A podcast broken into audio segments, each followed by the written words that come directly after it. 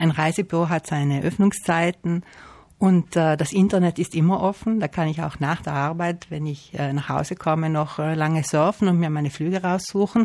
Es hat natürlich auch seine Nachteile. Und vor allem bin ich dann mein eigenes Reisebüro und muss dann ein wenig aufpassen, dass ich nicht da nicht verbuche.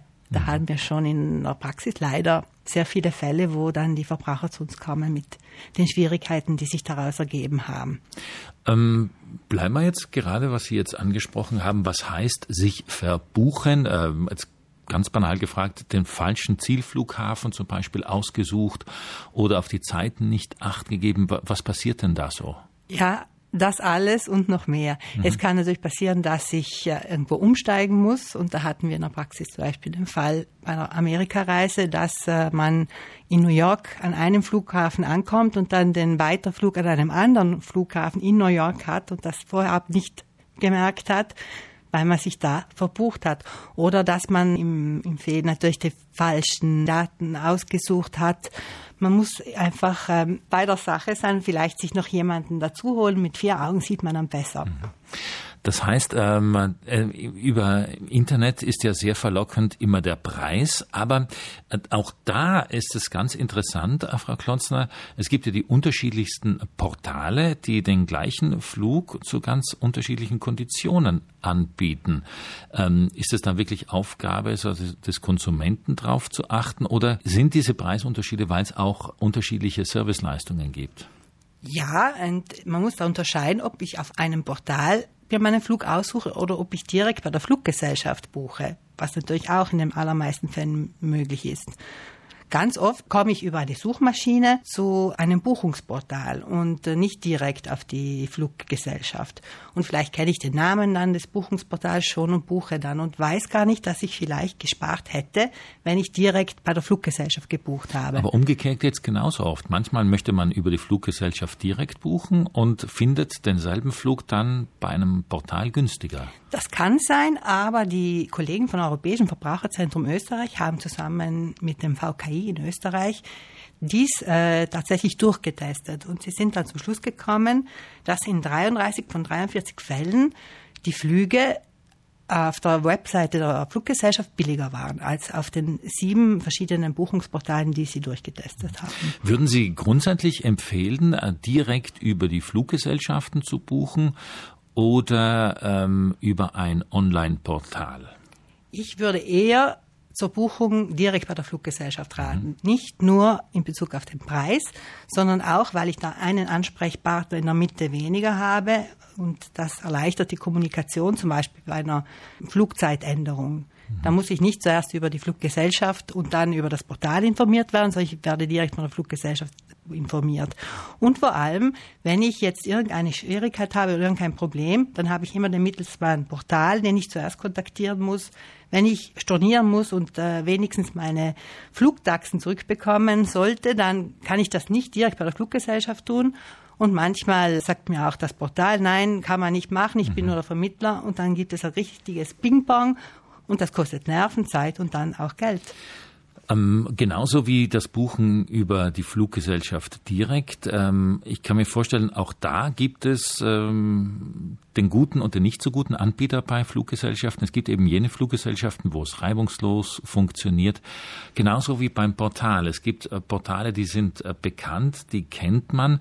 Ähm, heißt noch lange nicht, dass es eben dort immer alles reibungslos abläuft. Wie kann ich jetzt als Konsument, wenn ich denn jetzt online buchen will, da die Unterschiede erkennen? Auch wenn es vielleicht ein paar Euro teurer ist, weiß ich, bei der Fluggesellschaft, da bin ich sicher, oder bei diesem Online-Portal, äh, da funktioniert es auch. Denn wenn man so sucht, äh, kommt man manchmal auf irgendwelche kuriosen Online-Portale, wo man sich dann schon fragt, ja, kann das dann bis zum Schluss alles passen?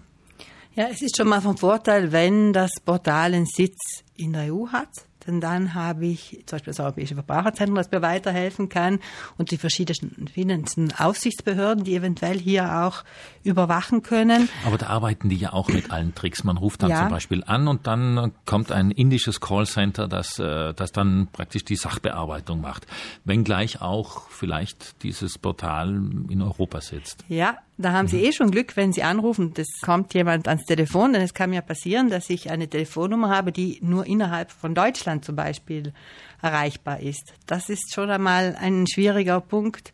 Nicht schlecht ist es, wenn ich eine Chat habe, also ich das Portal oder die Fluggesellschaft über Chat kontaktieren kann und über E-Mail natürlich, aber über E-Mail dauert es meistens lang und ich habe dann vielleicht ein Problem, das innerhalb kürzester Zeit gelöst werden muss und ich erreiche dann niemand. Da hat jetzt wieder das normale Reisebüro einen großen Vorteil. Mhm. Ähm, das heißt, auch bei den Online-Portalen äh, gibt es schwarze Schafe.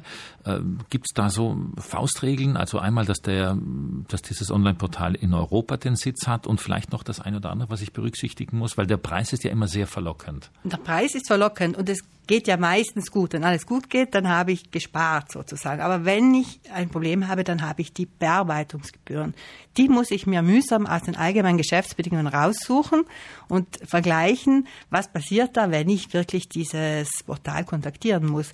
Und dann gibt es auch noch Portale, die antworten einfach mhm. nicht. Äh, es ist ja auch immer interessant, wenn man äh, im Online-Portal einen Flug bucht äh, für zwei Personen, dann kommt ja immer dieser Kommentar, nur noch drei Plätze frei, ähm, bitte schnell buchen. Und es ist auch wirklich so, wenn man sich um einen Flug äh, kümmert und zwei, drei Tage danach nochmal, weil man das sich überlegt hat, es wird immer teurer. Mit jedem Mal anklicken wird jeder Flug teurer. Das sind ja auch so Tricks, mit denen die arbeiten. Das sind auch so Tricks, das ist richtig, ja. Mhm. Das wird einem auf der Webseite von den Fluggesellschaften eher weniger oft passieren. Mhm. Es geht auch um Haftungsfragen. Da, wenn man äh, über ein Reisebüro bucht, ist die Haftung ganz anders gewährleistet als über online zum Beispiel. Ja, das Reisebüro haftet natürlich für seine Vermittlungstätigkeit und für seine Beratungstätigkeit.